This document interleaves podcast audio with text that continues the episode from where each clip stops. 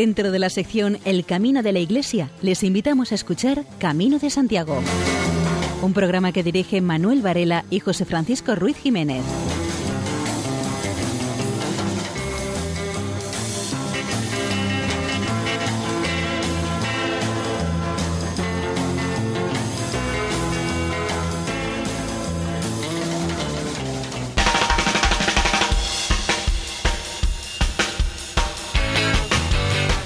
Comenzamos una nueva edición del programa Camino de Santiago en la sintonía de Radio María. Les da la bienvenida eh, José Francisco Ruiz Jiménez. También Manuel Varela. Y desde control de sonido Luis Galvez. Y sin más dilación pasamos a nuestro índice de contenido.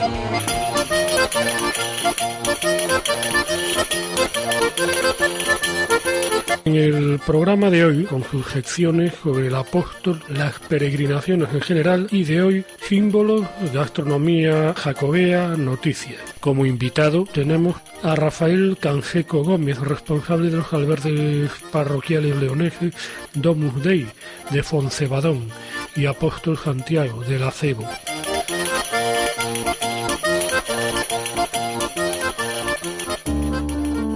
El camino de Santiago cada día signifique lo que vivimos en él, la alegría de compartir, ayudar, el compañerismo y volver con la sonrisa de la alegría de haber compartido este. El camino te ayuda a descubrir la luz y la fuerza que hay en ti. Cuando dejamos nuestras ciudades también dejamos atrás la contaminación y los aires viciados. Buscamos la senda que nos llevará hasta el final. Seguimos flechas marcadas en el camino que nos indican la dirección que debemos de seguir. Vamos buscando aire puro que respirar. Encontraremos lugares donde la paz y el silencio solo roto por el ruido de nuestros pasos sobre el camino que pisamos. El ser peregrino significa sacrificio, que tenemos que hacer todos los días para completar esas etapas que nos van marcando nuestro paso por él. Debes de descubrir que el camino te va a abrir los ojos a muchas cosas a las que no ves en los días normales y en tu vida normal. Te vas a sorprender de muchas cosas que has hecho sin casi darse cuenta vas a descubrir la alegría de compartir con otros que hacen el camino muchas veces. No hará falta ni hablar solo con mirarles, te vas a dar cuenta de que necesitas que les ayudes. Has visto la alegría en su sonrisa al darle las gracias por haber compartido con él esos momentos. Has compartido muchas cosas con ellos. Asimismo, tú te vas beneficiando también por esas buenas palabras que te han dado al cruzarte con ellos. Los peregrinos son como una gran familia, que al final llegan a compartir todo entre ellos. No existen ni pobres ni ricos, ni licenciados universitarios, ni simples peones.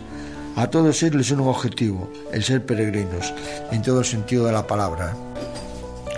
Lo que es tuyo es mío, el saber que a todos nos une un mismo fin, el ser un peregrino con todo lo que eso conlleva. A muchos el camino les ayuda a descubrir lo que han tenido siempre dentro de sí y no se han dado cuenta de que lo tenían. A descubrir esa luz interior que hemos descubierto en cada curva que hemos encontrado en nuestro recorrido que has encontrado esa fuerza que tenemos y no hemos explotado. Al haberlo dado todo hecho, no hemos tenido que sortear dificultades que en nuestra vida normal nos parecen cosas ínfimas, que las resolveremos con echar mano a la chequera, pero en el camino eso no es así. Hay infinidad de cosas que no las puedes pagar con dinero. En el camino vale más una sonrisa, una buena palabra, el ofrecer tu brazo para el que se puedan apoyar, para salvar alguna dificultad, que todo el dinero que puedas llevar en la cartera. Una sonrisa no se puede comprar con dinero, tiene que salir de dentro de ti. Qué bonito es al final de la jornada ver cómo tienen algunos los pies llenos de ampollas, después de un duro día de subidas y bajadas, de no haber parado de llover durante todo el camino. En sus caras se refleja la felicidad y alegría de haber compartido con otros lo bonito que nos da el camino, que no es otro que la amistad que se va forjando cuando compartes con otras personas los mismos sacrificios para conseguir esas metas que te has marcado. Erguida furiosa traza caballeresca, Santiago de la espada y la bandera, la imagen que él nunca había querido, porque no tiene nada de lo que era.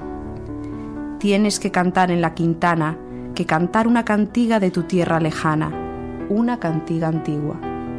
Si no tienes un cantar suyo, puedes cantar uno nuevo, puedes cantar uno tuyo como regalo para el pueblo. Ushio Noboneira.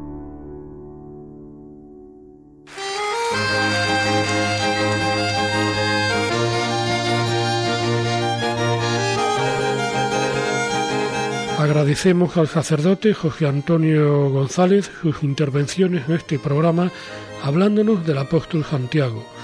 En esta última colaboración nos cuenta cómo fue la muerte del apóstol y el porqué de su martirio.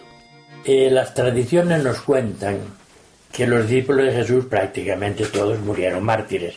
Sabemos que el único que se libera del de los doce es el discípulo amado, o sea, Juan, el hermano de Santiago. De Pedro lo sabemos por apócrifos, por el Coabadis, por ejemplo, que muere en, Roma bajo Nerón, en el año 60 y algo, Nerón, sobre el 64, entre el 64 y el 67. Lo mismo que Pablo, Pablo también, en Roma también. Lo que pasa es que San Pablo murió decapitado, porque San Pablo era ciudadano romano. Entonces los ciudadanos romanos no podían ser crucificados. A, Santiago, lo que pasa es que no fue el romano el que lo decapitó. Los romanos no, no llevaban a la cruz a nadie, que fuera ciudadano romano, ¿no? Se cuenta de Pedro que lo crucificaban y pidió que lo crucificaran cabeza abajo para no, no coincidir. A Santiago lo decapitaron. Fue Agripa, uno de los nietos de Herodes, en el año 44, entre el 41 y el 44, que dice en los textos, no tenemos una descripción grande, pero dice el texto del libro de los Hechos, que quiso dar un escarmiento a la comunidad cristiana Quizá había presiones de los otros judíos y la comunidad cristiana de Jerusalén. Y bueno, oye, tienes que hacer algo con estos que mira cómo están aquí dando la lata, ¿no? Y entonces se cogió expresamente a Pedro y a Santiago. Volvemos a encontrar otra vez Pedro y Santiago, figuras relevantes e importantes, ¿no? De Pedro no se dice nada. Sabemos que a partir de aquí desaparece de Jerusalén y lo vamos a encontrar en Antioquía. Vamos a en Antioquía, la carta de los Gálatas está con, Pablo, incluso tiene problemas con Pablo, etcétera, etcétera. Pero eh, desaparece. De Santiago sabemos que fue decapitado. ¿no? Es curioso todo esto porque los discípulos, los de los doce, tuvieron que cambiar radicalmente. Lo que significaba aquello de esperarse en ministros a la derecha y a la izquierda, a tener que dar la vida y la sangre por la fe cómo tuvieron que cambiar totalmente, ¿no? Ellos no esperaban esto para nada, se lo encontraron. De tal manera que el martirio, yo creo que ni siquiera el de Jesús, ¿no? Cuando Jesús dice, líbrame de este cáliz, ¿no? Era algo querido, ni era algo buscado, era algo encontrado. Es más, no solamente encontrado, era algo consecuente y lógico de una manera de actuar y de ver la vida. Si Jesús si los doce se encuentran con un mensaje y una manera de, dirigirse a Dios y de relacionarse con Dios que está al margen de la ley judía, que para un judío era el medio y el instrumento que Dios había dado a Moisés y era la voluntad de Dios. Y además hablaba en nombre de Dios de otra forma. Entonces por eso a Jesús le, le acusan de blasfemo, porque habla en nombre de Dios pero al margen de toda institución y al margen de toda norma típica y, clásica de ellos.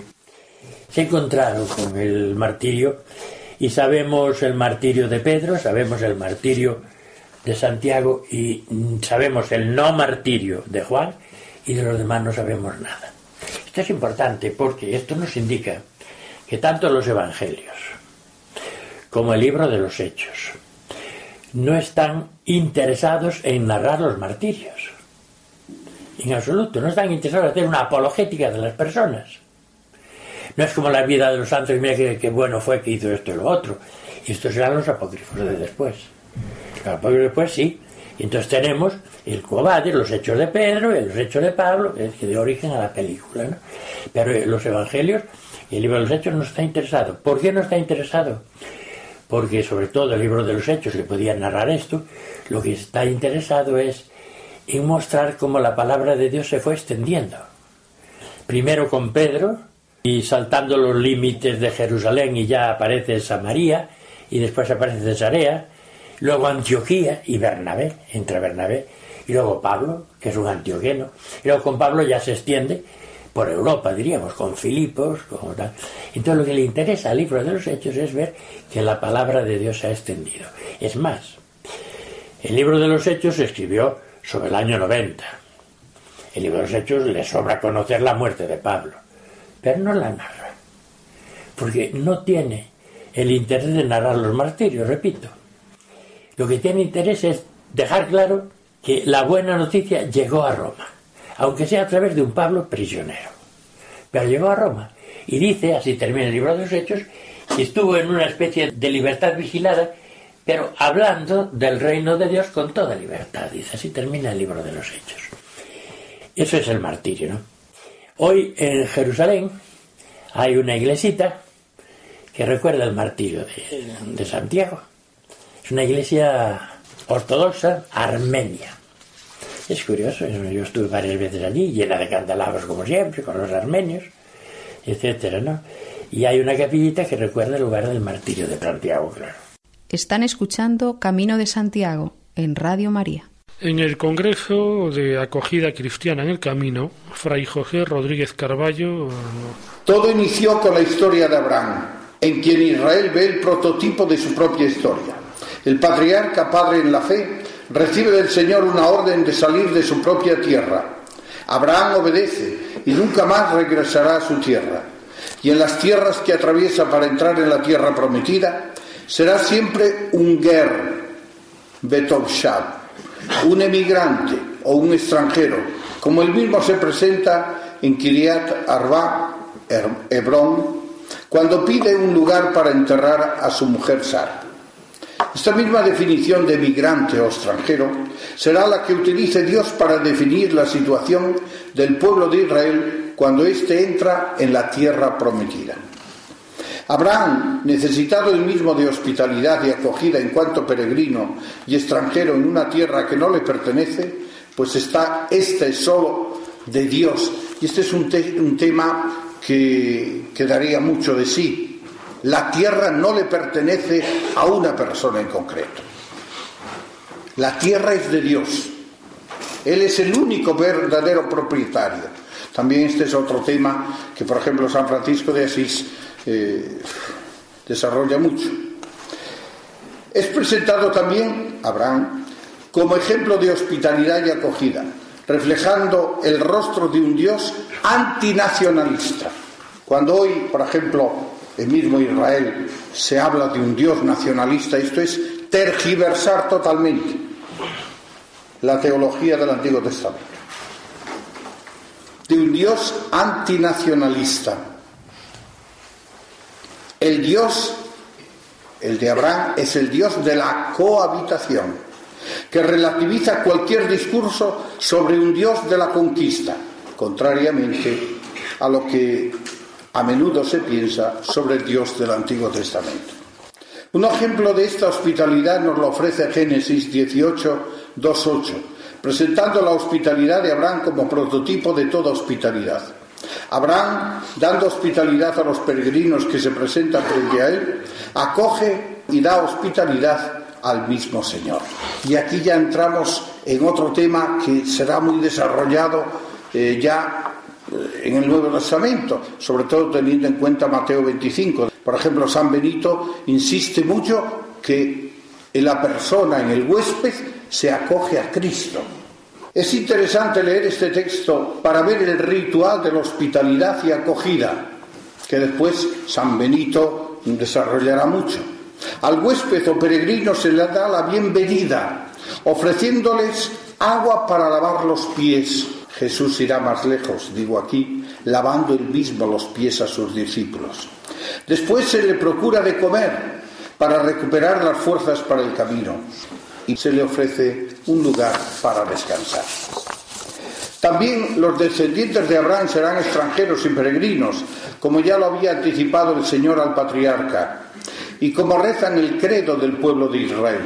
Deuteronomio 26.5 dice, mi padre era un arameo errante que bajó a Egipto y se estableció allí como emigrante.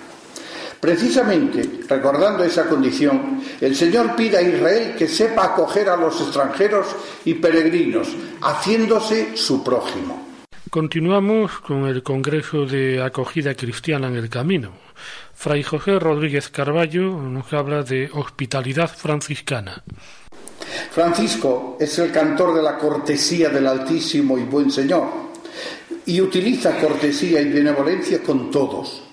Hablando de los que quieran abrazar la forma de vida que el Señor les reveló, dirá, sean recibidos benignamente. Lo mismo dirá de todos los que lleguen al convento. Y todo aquel que venga a ellos, amigo o adversario, ladrón o bandido, sea acogido benignamente. Lo primero que llama la atención es que San Francisco utiliza la misma expresión para los que quieren entrar a formar parte de la fraternidad en sentido estricto que para los demás, amigos o adversarios, ladrones o bandidos. En ambos casos deben ser acogidos benignamente, es decir, con bondad, de buen ánimo, no con cara de, de Viernes Santo, y afablemente, afablemente. Ese mismo trato para unos y para otros refleja el carácter universal de la fraternidad querida, vivida y propuesta por Francisco. Porque todos somos hijos del mismo Padre, del cual procede toda paternidad en los cielos y en la tierra, que ha dado vida a todas las cosas espirituales y corporales, son todos textos de San Francisco, y que en Cristo ha tomado carne nuestra frágil humanidad, entonces, porque todos somos hijos de ese Padre, entonces todos somos hermanos. De ahí que no pueda haber distinción de trato. Si ante Dios todos somos iguales, a todos se debe igual trato. Por tanto, no hay los nuestros y los no nuestros. Eso es importantísimo. Aquí se, eh, se abaten cualquier muro y cualquier diferencia. Para el poverelo, todos estamos unidos por un vínculo de fraternidad que solo los puros de corazón y los pobres de espíritu saben descubrir y saben vivir. La lectura de los escritos del Serafín de la Umbría y en particular de las alabanzas al Dios Altísimo nos llega a descubrir la fuerza con la cual el Santo de Asís ha vivido la comunión fraterna con todas las criaturas, particularmente con todos los hombres renunciando a cualquier forma de posesión violenta o de sacralización. Francisco, huésped y peregrino el mismo, y estas son palabras eh, que se repiten varias veces en sus escritos, partiendo de su experiencia de ser acogido en cuanto tal, pensemos a la acogida que los benedictinos de San Martín Pinario, donde estamos, le ofrecen, incluso después regalándoles regalándole un pedazo de huerta donde está el actual convento de San Francisco, y tal vez partiendo de alguna experiencia de acogida negada, incluso por sus propios hermanos, como parece indicar el relato de la verdadera alegría, quiere que todos cuantos lleguen a los hermanos sean acogidos con gran caridad, dejando a cada uno la libertad de seguir el ritual. Contrariamente a San Benito, San Francisco no habla de un ritual de acogida. Bueno, el motivo es muy sencillo. Probablemente, pues en aquellos conventos, pues no había estructuras para poder acoger tan solemnemente como acogían los benedictinos. Por eso deja esa libertad. Pero lo importante es siempre acoger con benignidad. A continuación escucharemos la clave de José María Maldonado.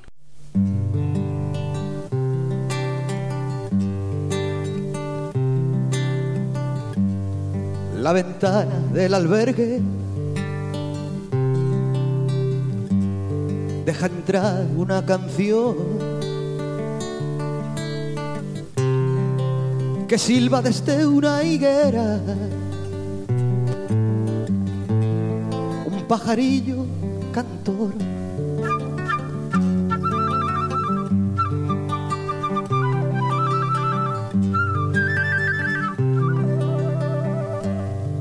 Su trinar quiere decir, en traducción franciscana, levanta ya, peregrino, que se acerca la mañana y me levanto acatando la orden y me levanto acatando la orden del bello canto, del bello canto.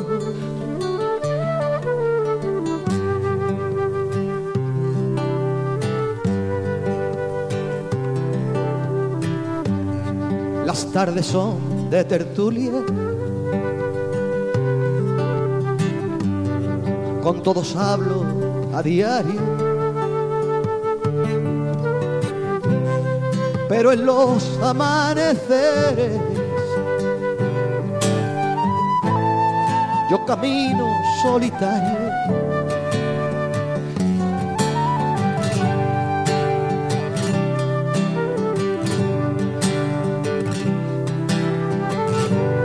Gimnasia de las mañanas.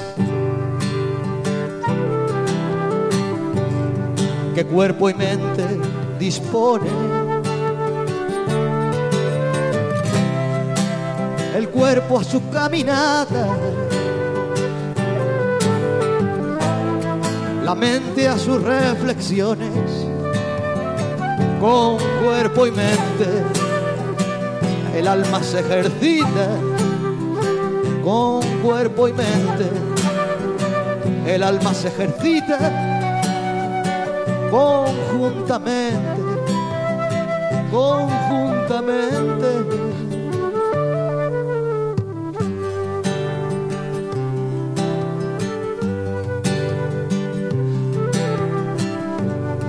Si quieres ser más feliz. Presta atención un momento. Amar la tierra que pises es tu primer mandamiento.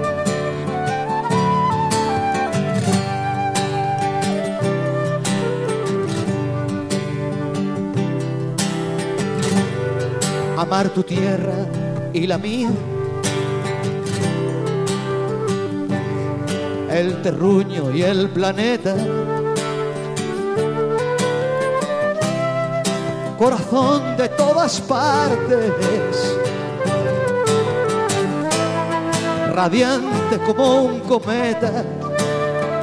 Tú bien lo sabes que en el amor a todo tú bien lo sabes, que en el amor a todo está la clave, está la clave, tú bien lo sabes, que en el amor a todo, tú bien lo sabes, que en el amor a todo está la clave está la clave, está la clave.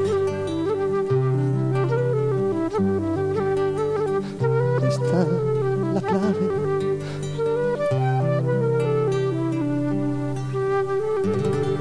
Si nos quieres escribir, puedes enviarnos un correo electrónico a camino de Santiago arroba radiomaria.es. Rafael Canjeco Gómez, responsable de los albergues parroquiales leoneses Domus Dei de Foncebadón.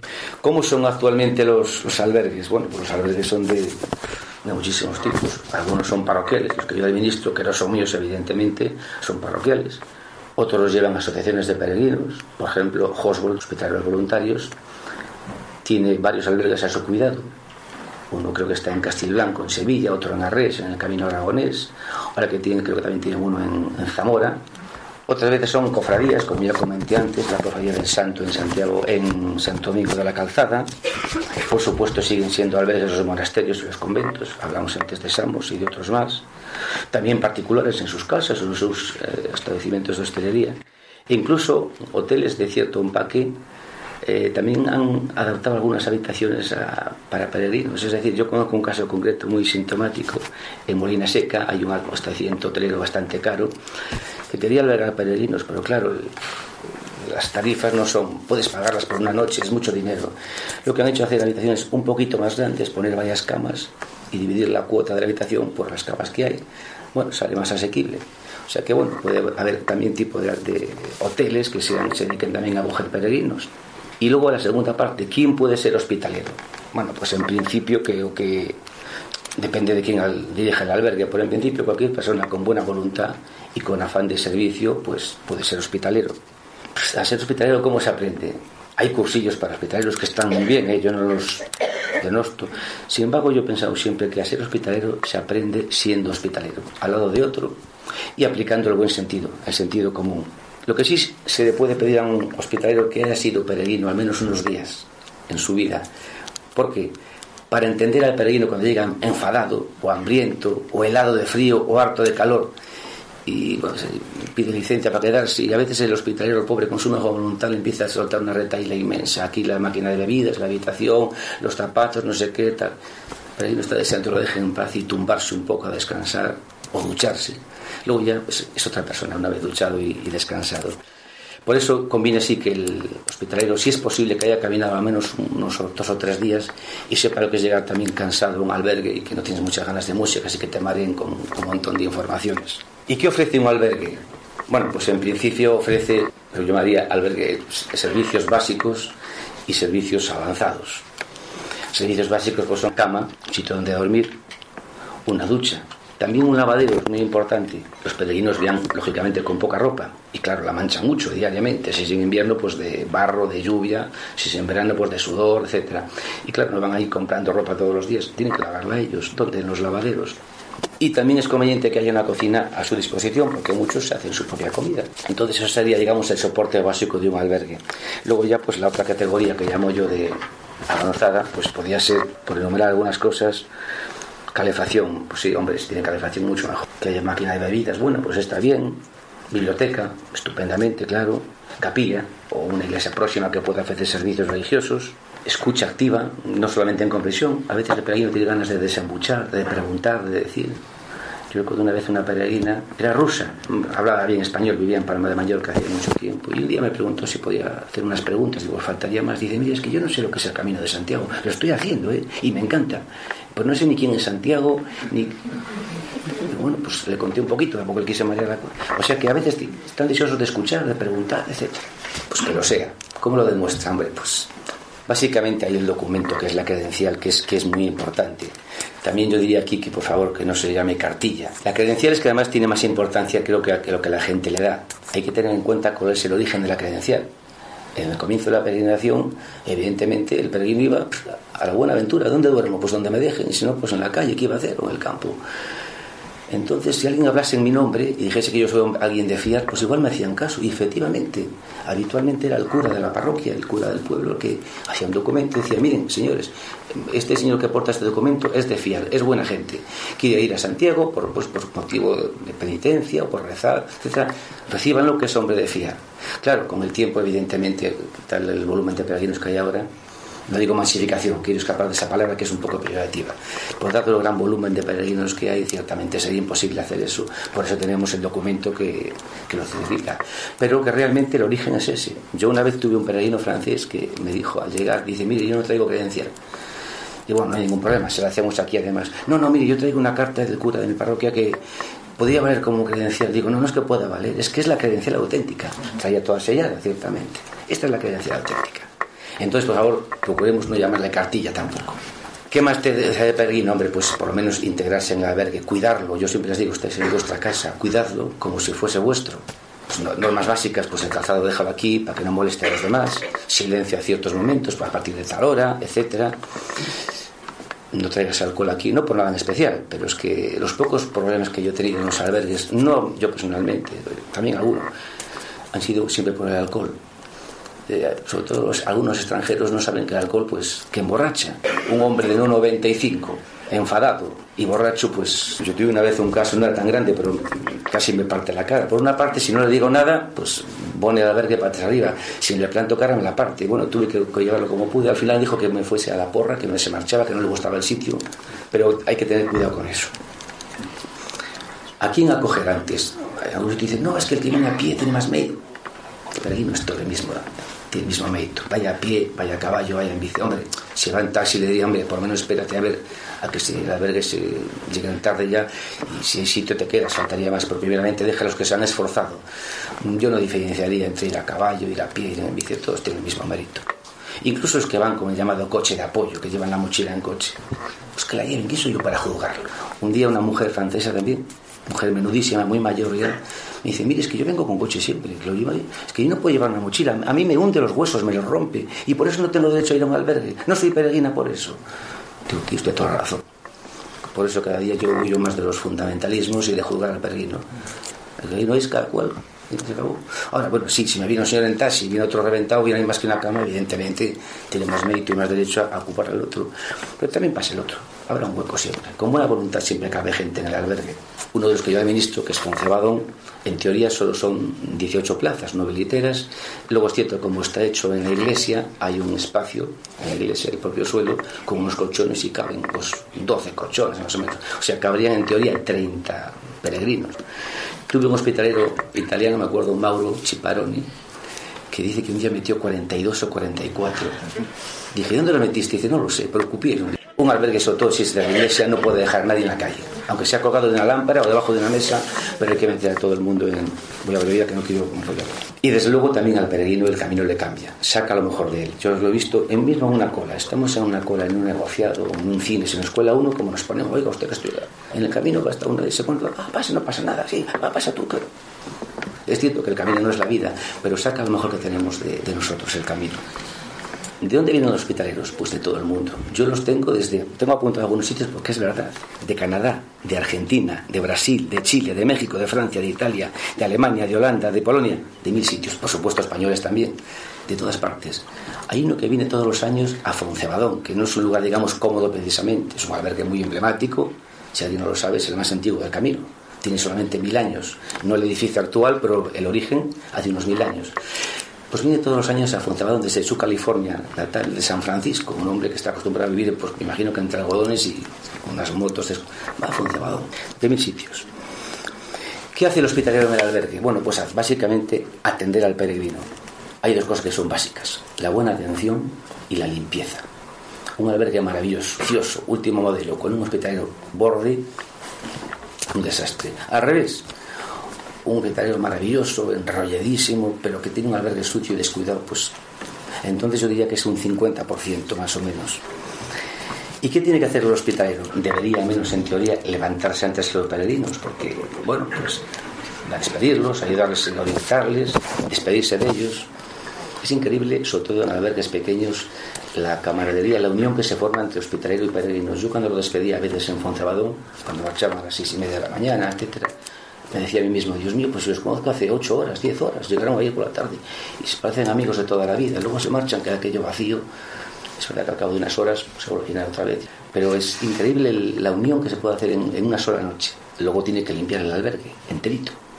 Siempre yo digo, tengo una frase que siempre les digo, hay que limpiar todo el albergue todos los días. Eso es impepinable. Y sobre todo, pues atención especial en esos lugares más peleagudos como son los, los lavabos, etcétera, me decían, ¿y cómo en qué orden hacemos? Digo, pues sensatamente, comenzar por los lavabos, los espejos, pasar luego las duchas, luego los inodoros, luego lo vale, el resto de la verga, bueno, las camas estirarlas, si hay alguna cosa que esté sucia, pues sustituirla, ponerla nueva, limpiarla, etcétera. Claro, luego tiene que descansar un poco el hospitalero, porque a las 12 o a la 1, sobre todo ese verano, ya abre otra vez y vuelta la misma rueda.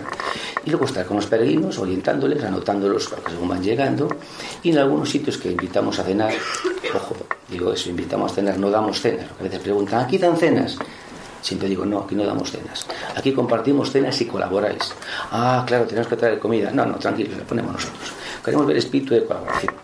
¿No sabes cocinar? Haznos unos espaguetis. O pela estas patatas, o pon la mesa, o friega luego los platos. Ah, bueno, y también importante, ¿cuánto tiempo están los hospitaleros en los albergues? La experiencia nos lo va dando. 15 días es el tiempo ideal. Menos no acaban de aterrizar y más acaban machacados, porque 15 días son muchos días. Yo siempre les digo de todos modos que intenten dejar para ellos un tiempo cada día para para descansar, para meditar, para lo que sea. Voces recias del coro de la Comunidad de Madrid interpreta La puerta se abre a todo, de Ángel Figueroa. La puerta se abre a todos,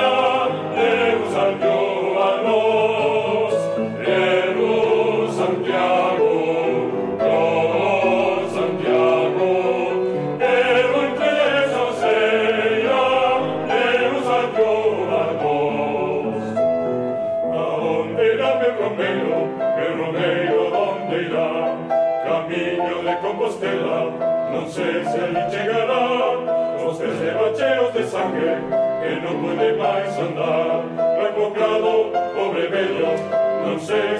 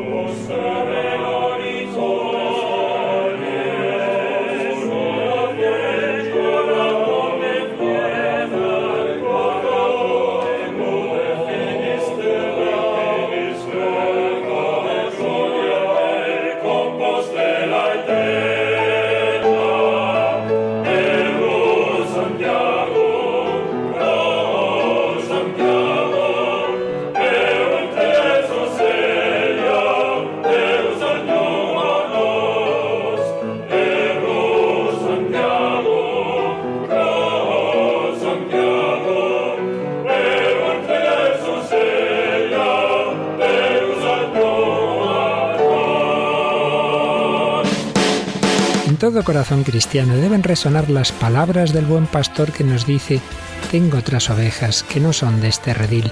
A esas también tengo que traerlas y oirán mi voz y serán un solo rebaño con un solo pastor. Y es que Jesús no quiere que ningún hombre o mujer, niño, joven o anciano, desconozca o viva lejos de su amor. Y para este fin nos pide que le ayudemos. Es lo que hizo la Virgen en su visitación a Isabel llevándole la buena noticia de que el Salvador ya estaba entre los hombres. Y lo que queremos hacer en Radio María, ofreciendo nuestras ondas al servicio de la nueva evangelización. Para ello te pedimos tu especial ayuda en este mes. Con tu oración, voluntariado y donativo puedes contribuir no solo a consolidar el proyecto de Radio María en España, sino también a su implantación en otros países más necesitados, en cuyo favor celebramos en este mes de mayo la maratón de la familia mundial de Radio María. Puedes informarte de cómo colaborar llamando al 902-500-518 o entrando en nuestra página web www.radiomaria.es. Radio María, un corazón universal a las dimensiones de los corazones de Jesús y María.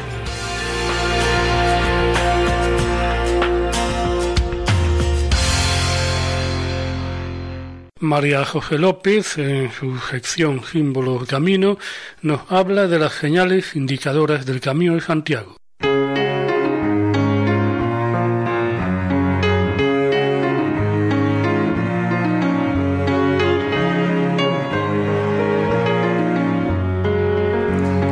Toda ruta, camino o calzada suele estar indicada y señalizada para evitar extravíos. Antiguamente los romanos señalizaban sus calzadas a lo largo de todo el imperio midiendo las distancias con los miliarios. Más tarde se ponían leguarios y actualmente son homologadas las señales kilométricas totales y parciales, que nos informan en todo momento de la distancia recorrida y la que falta hasta el destino del viajero, además de otros códigos de circulación, lenguaje que ha sustituido a los signos y símbolos antiguos. También se servían los viajeros de otros sistemas de indicaciones o señales como las luminosas, faros en torres altas, fuego en montañas o colinas, señales reales, palos o estacas para la nieve, piedras, mojones y señales sonoras como gritos, silbidos, cuernos, campanas. Un árbol en el horizonte, colinas o torres de iglesias servía como referencia en el horizonte para indicar una distancia o una dirección. Se ha pensado que las torres de Eunate, Los Arcos o Santo Domingo de la Calzada podían haber servido para hacer señales visuales con fuego, aunque algunas torres sean barrocas. Las torres de las iglesias tenían en la Edad Media sentido defensivo y de vigilancia. Servían para colocar las campanas en la altura, pero también tienen sentido simbólico, ascensional y solar que relacionan la tierra con el cielo. Hoy se usan signos y códigos de circulación, tanto vertical como horizontalmente, que también son señales sonoras, cromáticas y luminosas. y sin ellas, dado el intenso movimiento circulatorio, no sería posible desplazarse. Estos códigos se han extendido también en el Camino de Santiago. Una flecha amarilla colocada en un árbol, una pared, una piedra o en el suelo de una manera espontánea, gestual, indica el sentido de la dirección del camino para los viandantes. Basta con buscar la flecha amarilla y seguro que no se extravía el peregrino. La flecha y la concha estereotipada convertida en código de circulación en amarillo sobre fondo azul es la señal para indicar la ruta de automóviles hacia Compostela. Pero no es lo mismo, aunque coincidan en algunos tramos, hacer la carretera en automóvil que hacer el camino a pie. Las señales más normales han sido las torres de las iglesias, que hacen referencia a un lugar o un pueblo. En suma, las señales fueron los pueblos, los monasterios y las ermitas o humilladeros y los cruceiros. No importaba tanto las distancias cuanto los lugares, por eso las rutas medievales no suelen tener señalización de distancias, pero sí indicadores de lugares, que solían ser los sitios de devoción a reliquias o de oración en iglesias, por supuesto también de otros servicios fundamentales como eran el techo, el lecho y la mesa, la habitación, la cama y la mesa. Otras necesidades como el cambio de dinero que se hacía al aire libre sobre bancos, las compras en las tiendas de víveres y de recuerdos, la ropa, el calzado, la diversión en mesones, también eran servicios necesarios y se encontraban a lo largo de la ruta entonces y ahora. Seguro que los mesones estaban bien señalizados y la guía del peregrino medieval ensalza a Castilla y León como tierra abundante en pan, vino, carne, pescado, leche y miel. Asimismo también alaba productos de otros lugares, menos de Navarra, por causa de alguna rencilla sin duda. Pero continúa la ruta jacobea, siendo carente de señales e indicadores especialmente en lo que se refiere a la referencia de monumentos, conjuntos artísticos o piezas muy especiales. Muchos peregrinos pasan de largo porque no se les indica a la entrada del lugar la conservación de una pieza singular. No citamos ningún caso, por desgracia la lista sería interminable. Encontrar a la persona que tiene la llave, sacerdote generalmente que vive en otro poblado, es ya un acto de paciencia, resignación y consuelo la puesta en marcha de cicerones voluntarios sería una solución.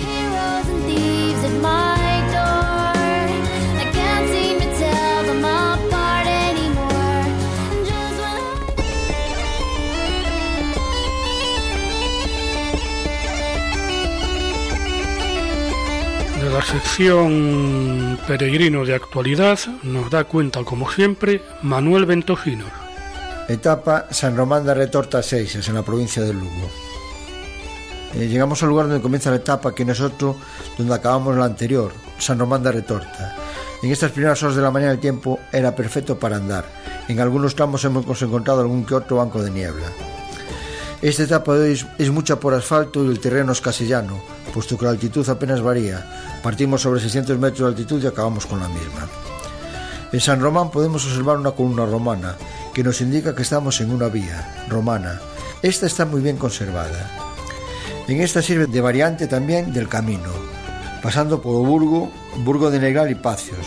Nosotros hemos seguido el camino primitivo, que nos llevará a enlazar con el camino francés en Melide. El camino está bien señalizado, por lo cual es difícil de perderse.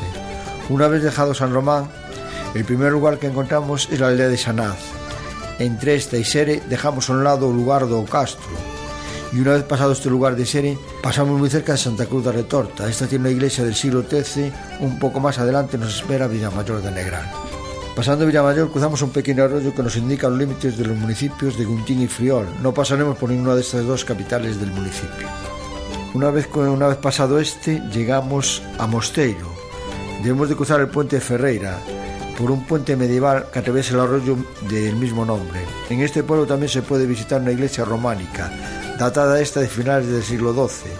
Desde aquí debemos de tomar un camino enlosado que nos llevará a la carretera LUP 2901. Desde aquí a Carabayal estamos en la comarca de Aulloa, tierra por los famosos quesos con una muy merecida fama. Seguimos por esta misma carretera dejando atrás las de las Balancas. Nuestro próximo pueblo en pasar es Leboleira.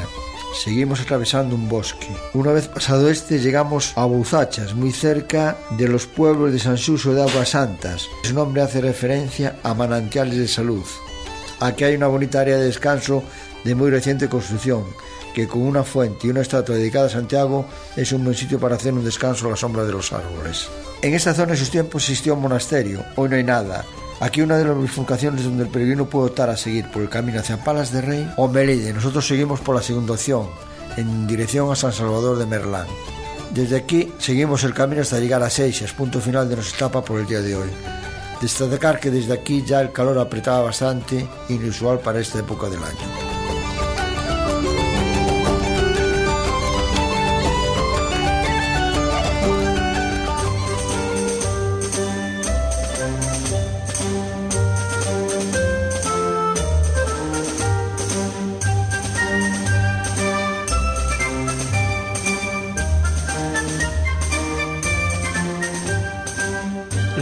Premios Camino de Santiago distinguirán iniciativas destinadas a mejorar y embellecer la ruta jacobea. Concedidos por Turismo de Galicia y dirigidos a asociaciones del camino, entidades y pymes con dotaciones que van desde los 5.000 a los 15.000 euros. Turismo de Galicia ha abierto ya el plazo de presentación de candidaturas para la primera edición de los premios Camino de Santiago que nacen con el objetivo de dar un reconocimiento institucional a las iniciativas públicas o privadas dirigidas a conservar, mejorar y embellecer las diferentes rutas del Camino de Santiago. Es por ello que además se establece una categoría del premio relativa al reconocimiento de la investigación, la innovación o la puesta en marcha de nuevos servicios que mejoren la atención que se presta a los peregrinos, así como aquellas acciones específicas de divulgación y promoción que contribuyan a los valores generales que se resaltan en las bases de convocatoria de estos galardones. Los premios del Camino de Santiago constarán de cuatro categorías. La primera, destinada a distinguir las iniciativas o actuaciones presentadas por los ayuntamientos, las agrupaciones de ayuntamientos, mancomunidades, consorcios locales y las áreas metropolitanas, todos ellos de la Comunidad Autónoma de Galicia, y por los que discurra cualquiera de las rutas del Camino de Santiago. Se otorgará un primer premio de 15.000 euros y un segundo de 5.000 euros. La segunda categoría está destinada a distinguir las o actuaciones desarrolladas por las asociaciones de amigos del Camino de Santiago. Se otorgará un primer premio de 15.000 euros y un segundo de 5.000 euros. La tercera categoría está destinada a distinguir las iniciativas o las actividades desarrolladas por las pequeñas y medianas empresas. Se otorgará un primer premio de 15.000 euros y un segundo de 5.000 euros.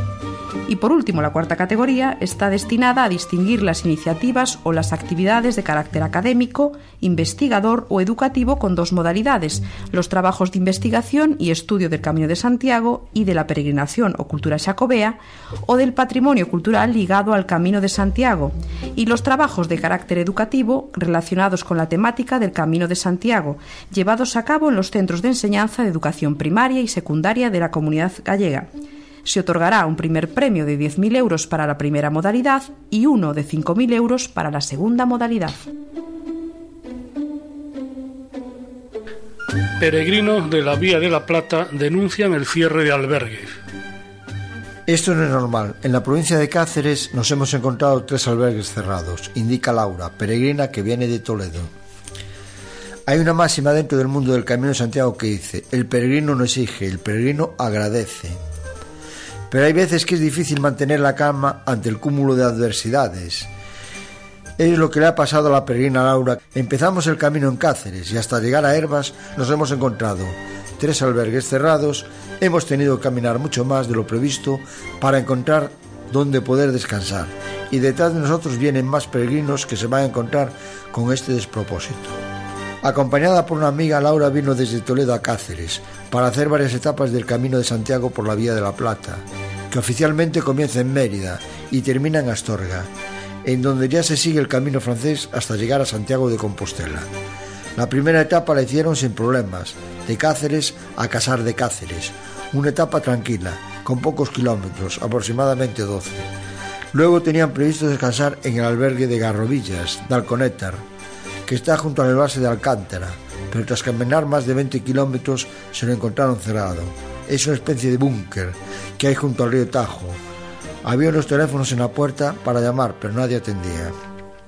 Tuvimos que seguir hasta Cañaveral. Tras la paliza de más de 30 kilómetros, en un recorrido de dificultad media, descansaron en un albergue particular que les gustó. De Cañaveral fueron al día siguiente a Galisteo. La segunda decisión fue cuando al iniciar la etapa hasta el arco de Caparra decidieron ir al albergue de Oliva de Plasencia. También estaba cerrado. Tuvimos que ir al hostal Asturias a dormir. Ese día hicimos 15 kilómetros de más, buscando un sitio donde poder descansar. Al día siguiente hicieron otra buena caminata hasta llegar a Herbas y allí también se encontraron con el albergue cerrado. La Oficina de Turismo de Herbas ha indicado al diario hoy que son bastantes los peregrinos que se quejan por encontrarse los albergues cerrados. Los tres albergues son de la Junta y están gestionados por Gevidesta. En el caso del de Oliva, de Plasencia y el de Herbas, se espera que dentro de poco abran tras realizar unas obras, una vez que la concesión la han cogido otras personas. Marta Vázquez es la nueva adjudicataria del albergue de Herbas, que lamenta no estar abierto ante la necesidad de hacer unas obras. Como mucho dentro de un mes abrimos y luego ya estaremos abiertos a lo largo de cuatro años los 365 días del año. Lo malo es que los peregrinos que se encuentran a las puertas cerradas ya están comentando en internet sus experiencias y eso no es precisamente una buena propaganda. En Samos no quieren los excrementos de los peregrinos. Colocaron varios carteles prohibiendo defecar en el núcleo de Lastres. Lastres es una población del municipio de Samos. La presencia de visitantes es siempre bien acogida en todos los puntos del camino francés. Lo que ya no es aceptado de tan buen grado es la basura que unos pocos suelen arrojar sin demasiados miramientos y mucho menos los que defecan en algún lugar próximo a la vía jacobea. El caso más sonado, por lo menos el único por el que los vecinos protestan de una manera un tanto original, es precisamente el del núcleo poblacional de Lastres, en la parroquia de Samos, el Camino de Santiago. Eh, población en la que apenas viven una decena de vecinos. Y estos vecinos están hartos de que los romeros y visitantes en general utilicen un espacio que antes era un camino de paso a fincas y que ahora apenas se usa a unos 100 metros del camino para hacer sus necesidades fisiológicas. El boca a boca entre los peregrinos ha convertido este punto poco menos que en un aseo público, con el agravante de que a pocos metros pasa un regato que temen que con el paso del tiempo pueda llegar a contaminarse. La solución que encontraron los vecinos es un tanto ingeniosa. Imprimieron un cartel de esos que se encuentran por internet eh, que representa a un hombre agachado haciendo sus necesidades bajo los símbolos rojos de la prohibición, para que a nadie le queden dudas de que en Lastres está prohibido defecar en el campo. La medida fue realizada por un autor anónimo, pero los resultados no fueron los esperados y la zona sigue siendo el recurso más utilizado para los caminantes víctimas de un apretón. La defensa de los romeros y visitantes en general se basa en que durante el trayecto que une Castela con Samos, unos 11 kilómetros, no hay ni un solo lugar, público o privado, en el que poder aliviarse. Los vecinos no son demasiado comprensivos con las necesidades fisiológicas de sus visitantes y como mínimo les piden que repartan lo que les sobra de manera equitativa. El alcalde de Samos dice que este es un problema que ya se lleva produciendo desde hace varios meses. Y sigue diciendo, el alcalde de Samos, no tiene lógica que en un lugar con la calificación de bien de interés cultural no se disponga de ninguna infraestructura pública para que puedan utilizarla los peregrinos durante un recorrido tan largo. Es un fallo inmenso del Jacobeo que no tenga en cuenta esto y le ponga remedio de inmediato, y lo terminan pagando tanto los vecinos como los propios peregrinos. En marcha el dispositivo del Camino de Santiago de las unidades de protección civil de Burgos y León, la Agencia de Protección Civil de la Consejería de Fomento y Medio Ambiente acaba de poner en marcha el dispositivo anual del Camino de Santiago, en el que hasta el próximo mes de octubre tomarán parte ocho agrupaciones y asociaciones de protección civil de las provincias de León y Burgos, que el año pasado realizaron en conjunto un total de 2.701 intervenciones y proporcionaron información a los peregrinos en 28.467 ocasiones. Siete de estas agrupaciones se encuentran en la provincia de León, en concreto en el Consejo Comarcal del Bierzo, Villafranca del Bierzo, Hospital de Órbigo, San Andrés de Ramanedo, León, Valverde de la Virgen y Sahagún, siendo la agrupación municipal de Burgos la que completa el listado de agrupaciones que se integran en el dispositivo.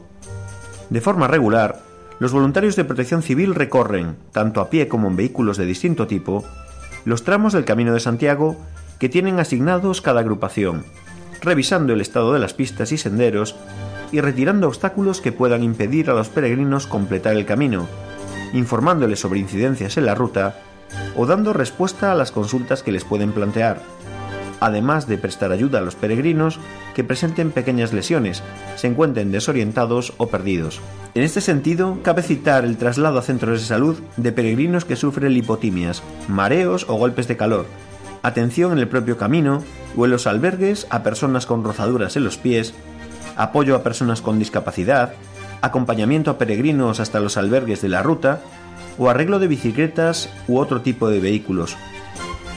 Los voluntarios que participan en el dispositivo, además, suelen realizar servicios preventivos durante la activación de avisos por fenómenos meteorológicos adversos, como son tormentas, aumento de temperaturas extremas en verano o nevadas en invierno. El dispositivo de atención a los peregrinos del Camino de Santiago, con la participación de voluntarios de protección civil, se puso en marcha ya en el año 2010, en coincidencia con la celebración del denominado Año Santo Compostelano, y se ha continuado organizando anualmente desde entonces tras valorar la Agencia de Protección Civil el éxito de la intervención de estas agrupaciones.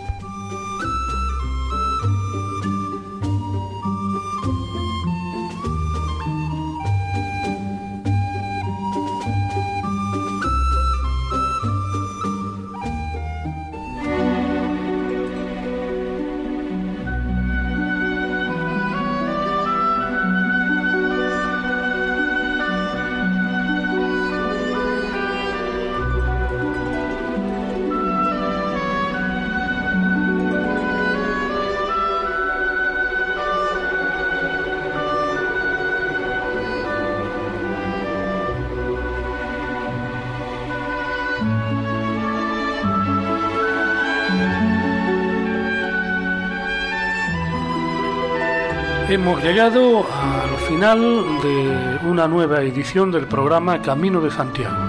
La próxima cita para tratar de temas jacobeos será dentro de un par de semanas. Como siempre esperamos su presencia para acompañarnos en este camino. Buenas noches y feliz andadura.